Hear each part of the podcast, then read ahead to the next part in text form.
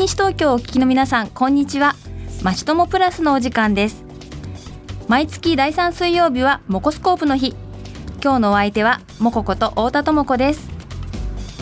このモコスコープではゲストにこの地域で活躍している方や NPO 法人などで社会を良くするために奮闘されている方をお招きします。活動についてや始めたきっかけこれからの夢などをインタビューしていきます。ご参加いただけるイベント情報などもご紹介しますよ。番組をお聞きの皆さんにとっても新しい何かを始めるきっかけになれば嬉しいです。さて今日お話をお伺いしますのは一般社団法人ドリームマップ普及協会理事の川村典子さんです。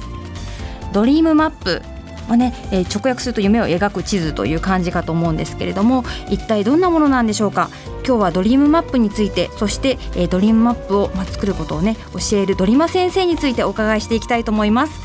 では早速お呼びしましょう。川村さんこんにちは。こんにちは。どうぞよろしくお願いしますはい、ね、ドリームマップ、実は私も一昨年の秋ですかね。うんうん、あの川村さんのところで作ったことがあって、あのとっても大きいものなので、今日は持ってきていないんですけども、写真をね、撮ったものを、はい、持ってきています。はい、はい、これちょっとね、眺めながら、お話をお伺いしていきたいと思うんですけれども。はい、早速、ドリームマップとはどんなものドリームマップはどんなもの？はい、そうですね。ドリームマップは目標達成とかですね、はい、自己実現をサポートするツールの一つです。うん。はい、でこう将来なりたい姿とか幸せの形とか夢とか目標とかを、こう具体的に、えーと、写真とか、うん、えー、文字で台紙の上にこうペタペタと貼っていく、そんな形で作っていくものですね。台紙あの、私が作った台紙はあれは新聞紙新聞紙を広げた？見開き、結構大きいんですね。そね、うん、そこの、えー、厚い台紙に写真とか雑誌を切り抜いたりして。雑誌のそうですね。ね、うん、そうですよね。そう。で言葉も添えて、うん、それをワクワクする形で、うんうん、ワクワクするものをどんどん貼っていくっていうような作り方をします。なるほど。うん、私がえっと2013年の11月に受けたのかな？うんうん、でこの真ん中にね2016年11月というふうにまあ年月3年後ですよね。はいはい、その時にこんなふうになっているということを宣言ね。ねもう 本当に本当好き勝手いろいろ貼っていたりして本当にあの雑誌でね綺麗なグラビアの、まあ、写真だったりとか美味しそうなご飯の写真だったりとか、とね私の勤めてる NPO 法人のね、あのまあ、リーフレットを貼ったりとか。私はいろいろしたんですけど。そうですよね、うんうん、まず最初にこう自分のことをじっくり見てたじゃないですか、はい、いろんな質問をして、はい、参加のの人たちとこうコミュニケーションしながら、はい、自分って何が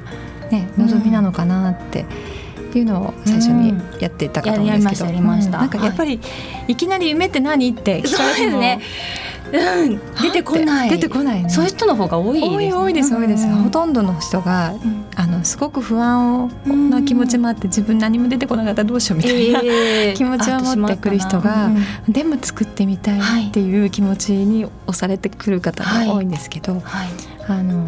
そういう方でもこうやってワークを通じて、うん、ああこれそうだあれそうだってこう気づいていく、はい。うん、自分を知っていくっていうところから始め、私写真を選びながらピンときたりとか、はい、なぜかこの写真が気になるとか、うん、そういうことで自分の深層心理というか、はい、目指しているものが明らかになっていくっていうこの過程を経て、はい。うん、あの一枚の紙大きな紙に、ね、望みを変えていくことになる、はい、ですね。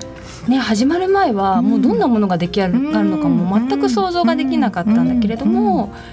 6時間でしたっけ？6時間ですね。6時間かけてね、作っていくとできたとできたものを見てすごくワクワクする。本当にね。それが本当一人一人違う。違いますよね。ご参加者同士で見てもね。そう本当に違っているところで、あ自分の幸せの形と自分の夢ってこれなんだっていうのをね。気づく、はい、それも一つの夢じゃないですよね。もうあり、あの多岐にわたる。いろいろ。いろいろね。夢をに気がつく。はい。それは大きな夢小さな夢って、えー、まあ大小夢に大小ってあんまないですけど、でも、うん、ささやかな夢も、思いも、うん、え大きな思いも、はい、なんか地球とか宇宙を思うような思いも、全部いろんな大小関係ない夢をちゃんと大事にして表現するっていうことができるツールだと思っています。確かに。なんかそのプライベートなことも、ここには入ってくるし、うん、まあ、仕事だったり地域活動とかそういったことでの、まあ、夢だったりこう将来子どもたちがこう、ね、あの大人になった社会に対しての夢みたいなものも入ってきたりとかして。そうですね。ね。あの夢を描きましょうって言われても、うん、その最初糸口が見つからないかと思うんですけど、はい、ドリームアップ普及協会ではその夢を4つの視点で考えてみませんか、っていう提案をしてるんですね。はい、でそれが、えっと、まずは自分の欲しいものみたいな、うん、目に見えるもの、うん、こういう暮らしがしたいこういうものに囲まれて生きてたいとか、うん、これが欲しいとかいうものだ、ものが一つ。で2つ目は心、うんと体験ですね、はい、旅行するとか何か、えーと、趣味を極めるとか、うんうんうん、あのそうだな。そういった目に見えないけれども心を豊かにしてくれる体験みたいなものっていうのが2つ目の視点、はい、この2つが自分のハッピー。自分側の自分側のハッピー、ね。うんうん、であと残りの2つは、周りの人のハッピー、はい。ね、その一つ目が他者で、その自分の身近にいる人、はい、家族だとか、うん。と友達だとか、はい、同僚だとか、えー、身近で顔を知ってる人たちにどんなふうに喜んでもらいたいかとか、笑顔になってもらいたいのかとか、そういったこと。で最後の視点が社会、はい、自分の住んでる地域だとか、うん、あるいは国だとか、うん、あるいは国を超えた地球だとか、そういったものについてこんなふうだったらいいなとか、こんなふうなことか、あの貢献したいなみたいなことを書くと、でその4つの視点でこ、自分の望む姿をイメージしてもらうと糸口それをきっかけにこう、はい。うんあの夢って出てくるどんどんどんどん出てくる、驚く驚くと思うんですね。そうですね。最初ないと思ってたのにこんなにあったみたいな。で写真貼り切れなくてどっちにするそうですそうです。これもスペースがみたいなね。スペースがないみたいなそんな嬉しい悲鳴というか。になるっていうね感じの人が多いかなと。貼り切れないぐらい溢れるってすごい嬉しいことですよね。もちろんね最初からじゃない。私自身は違っていて、うん。なんかすごい苦しかった。です埋まらないみたいな。そう。どうしたらいいか分かんなかったんですけど、なんか正しい夢を描こうとしちゃう。あ、たん。だと思います。はい、うん、そうかそうか、じゃなくてワクワクする、うんうん、こうだったらすごい嬉しいっていうふうに気持ちを切り替える。それでいいんだって思った途端に、もう溢れすぎちゃって、どんなに写真貼ってんのって。いう、そこはこの作っていくときにこう、あのまあステップを進めてくださるドリマ先生がね、こう声かけをしてくださったりとか、ね、まあ、周りの方とねいろいろコミュニケーションを取りながら、そういうふうに気づいていくっていうことですよね。そうですね。そう他の人の夢はマップはまた全然違ったんだけどそれはそれですごく応援したくなるっていうか、うそこもねすごく新鮮な気持ちで,、そね。それはやっぱり自分のことだけじゃなくて、はい、周りの人をこんなふうに喜ばせたいとか、うん、社会にこんなふうな社会が望みだっていうところに、はいどこかに共通点があるというか、えー、他者の中に自分が含まれていたりとか、はい、社会の中には必ず自分が含まれている、えー、うん、だからそういう社会私も住みたいっていう共感をやっぱ生みやすいからじゃないかなと思ったりします。自分がこんなに稼ぎたいとかね、はい、この家欲しいんだみたいなものだけじゃない、うんうん、いろんなのが含まれてるので共感のポイントがたくさんあって応援したくなるんじゃないかなと。ねこのドリームマップはもう対象となる方っていうのはもう老若男女っていう感じですかね。そうです、ね、今実際どうもう下は幼稚園幼稚園から、うん、幼稚園4歳ぐらいから、うんうん、上は最高が確か92歳なすごい。素晴らしいですね。90歳のおじいちゃんおばあちゃんが描く夢。そう、うんどんな夢を叶えてきたのかとこれから、ね、どんなふうに。私の聞いた素敵な話は、はい、あの100歳の誕生日をどう迎えたいかっていう、うん、そのドリームアップを描いて、はい、それはみんなパーティーして自分は歌を歌いたいっていうふうにそのみんなに歌をプレゼントしたいっていうような夢を描かれて。素敵ですね。すごく素敵だなと思いました。どんな年代も、うん夢って描けるんだなって私も実は90歳とかね、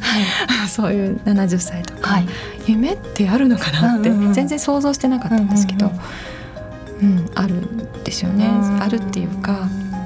どう生きたいかとか、どういうふうなことが幸せなのかっていうのは、まあ、いつまでもねあり続けている。でそれが夢だから、うん。誰にでもある、うん。でも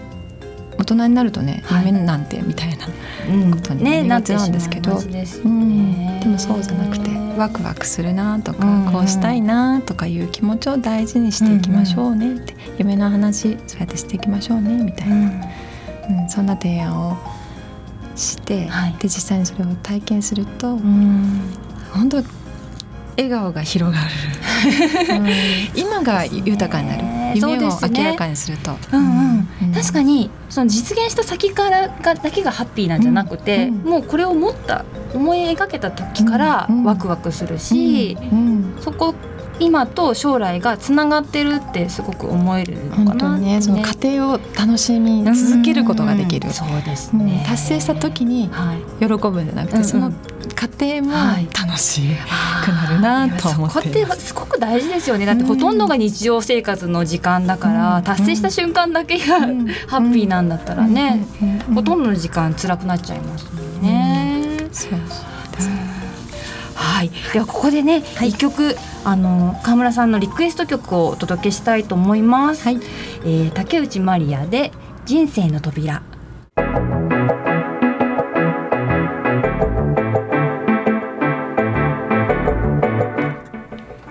FM 西東京まちともプラス。第3水曜日はモコスコープをお送りしています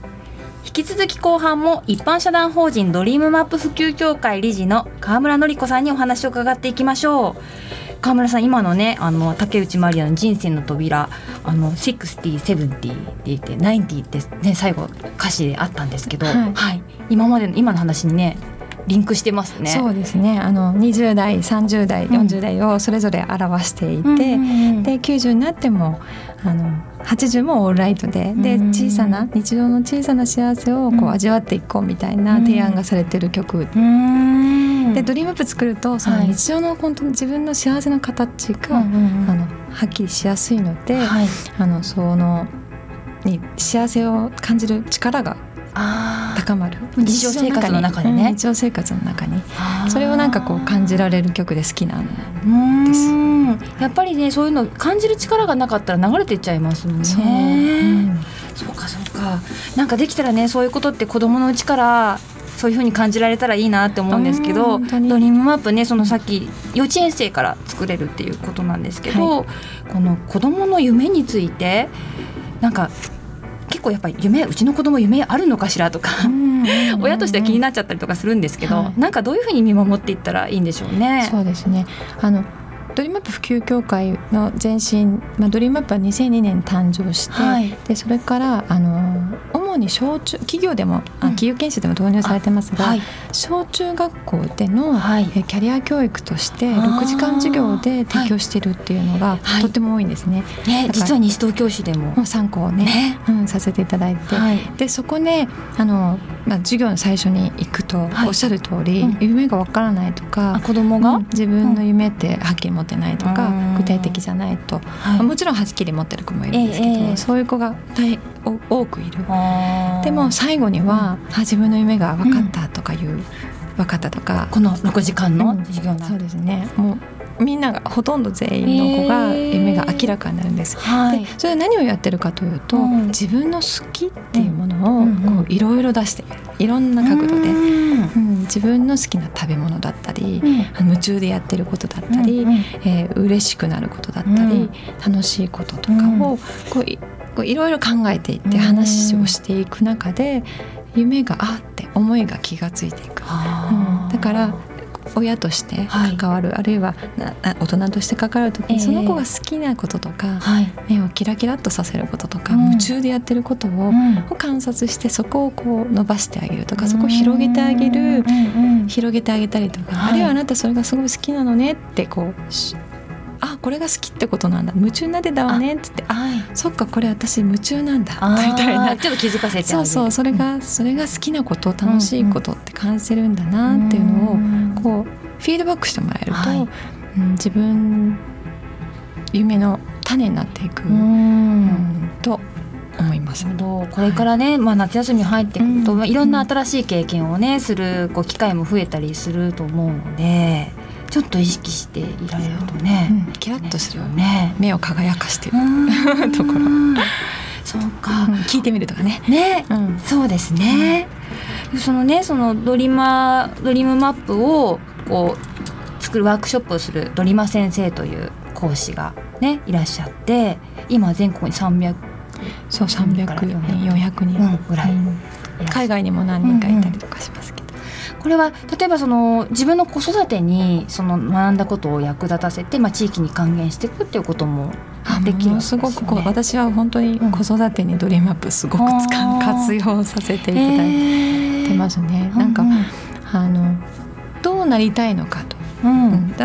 その息子なり娘の好きなことを、はい。えーベースに、えー、それをどうなったら嬉しいのかっていうのをこう聞き出していて、でそこが明確になってると、うん、勉強しなさいとか、うん、練習しなさいとか言わなくても、はい、自分でやるあ子供も、うん、子供が何何のためにやってるのかが、はい、私も分かるので、はい、何か迷ったりとかできなくなった時に、うんうん、そこを思い出せるお互いに、うんうん、っていうところではすごく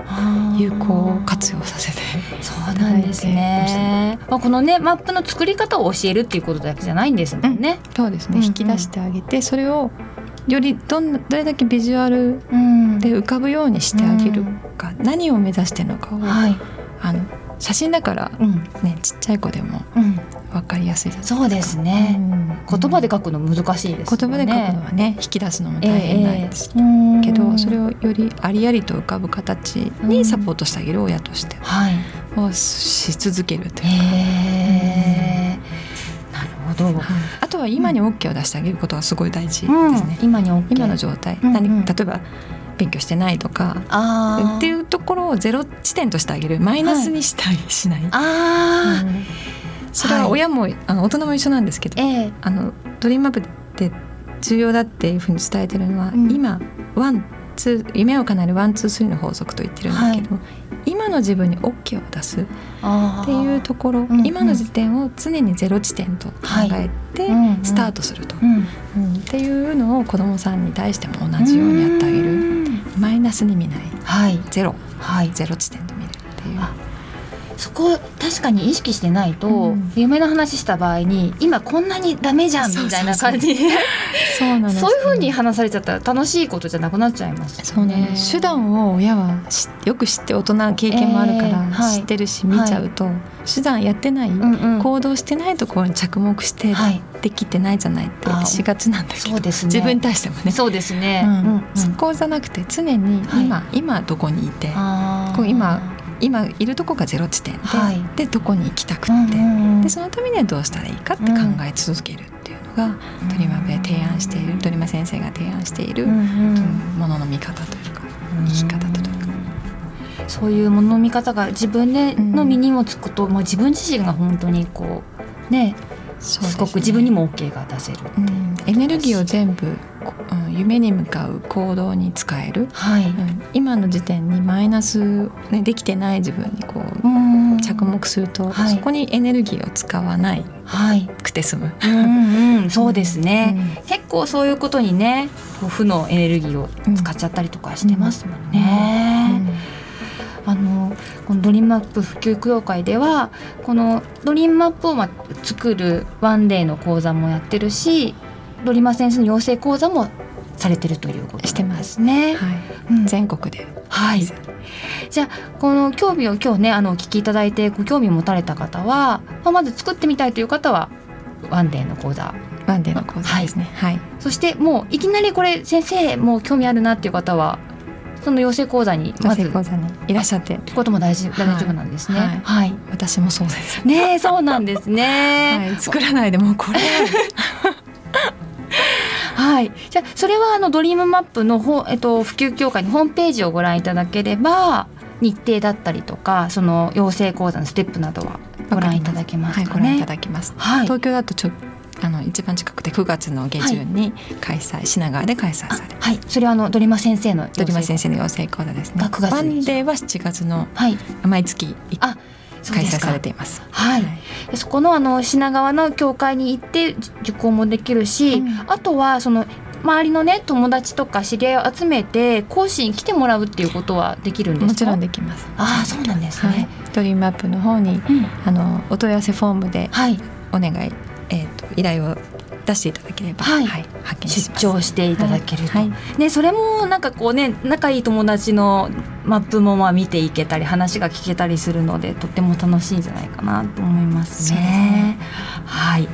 ではそろそろお時間になってきてしまいましたが、はい、川村さんの夢ドリームマップに関係することでもしないことでもいいんですけれどもぜひぜひ教えてください。私の夢ですね。はいドリームマップの先生のドリーム たくさんあってあれなんですけどあの私は障害のある子どもたちと保護者のための音楽のコンサートをやっているので、はい、これをあのえっ、ー、と毎年やっていきたいっていう思いと、うんうんうん、音楽を楽しむっていうものを、はい、障害のある子どもたちと音楽を楽しんだり表現することを楽しむような場を定期的に持っていきたいなっていうふうに思っています。はい。はい、あとドリームアップに関係することでいくと、はい、西東京市がこう20周年記念が20市政20周年が2021年ですよね。ね。その時にこう1万人で夢を描くとか、なんかそんなようななんかイベント夢を語るイベントみたいなのがあのできたら、市民がねね。夢を語り合う場みたいなのができたらすごい楽しいだろうなと。老若男女できますからね。そうそれがすっごい楽しく、はい、ワクワクすることだったりしますもうそれはでもねもうマップに書いてあるから実現しちゃうことですよね。ワクワクするから。考えてるだけで、思ったりしますあ素敵な夢の話も聞かせていただきありがとうございました。ね、皆さんもぜひドリームマップのねホームページご覧いただいたり、あのねドリームマップで検索すると結構皆さんね私の夢見てみたいな感じで、あのホームページアップしてますので、いろんな画像もぜひぜひ見てみていただきたいですね。そうですね。本当に夢を描くだけで自分が好きになる、それを体験しにいらっしゃっていただければとはい、ありがとうございました。ありがとうござい。はい、本日のお話いかがだったでしょうか。来月の第3水曜日のこのお時間も素敵なゲストをお招きしてお送りしますので、どうぞお楽しみに。それでは最後に川村さんのリクエスト曲、ファレル・ウィリアムスのハッピーを聴きながらお別れしましょう。お相手は太田智子でした。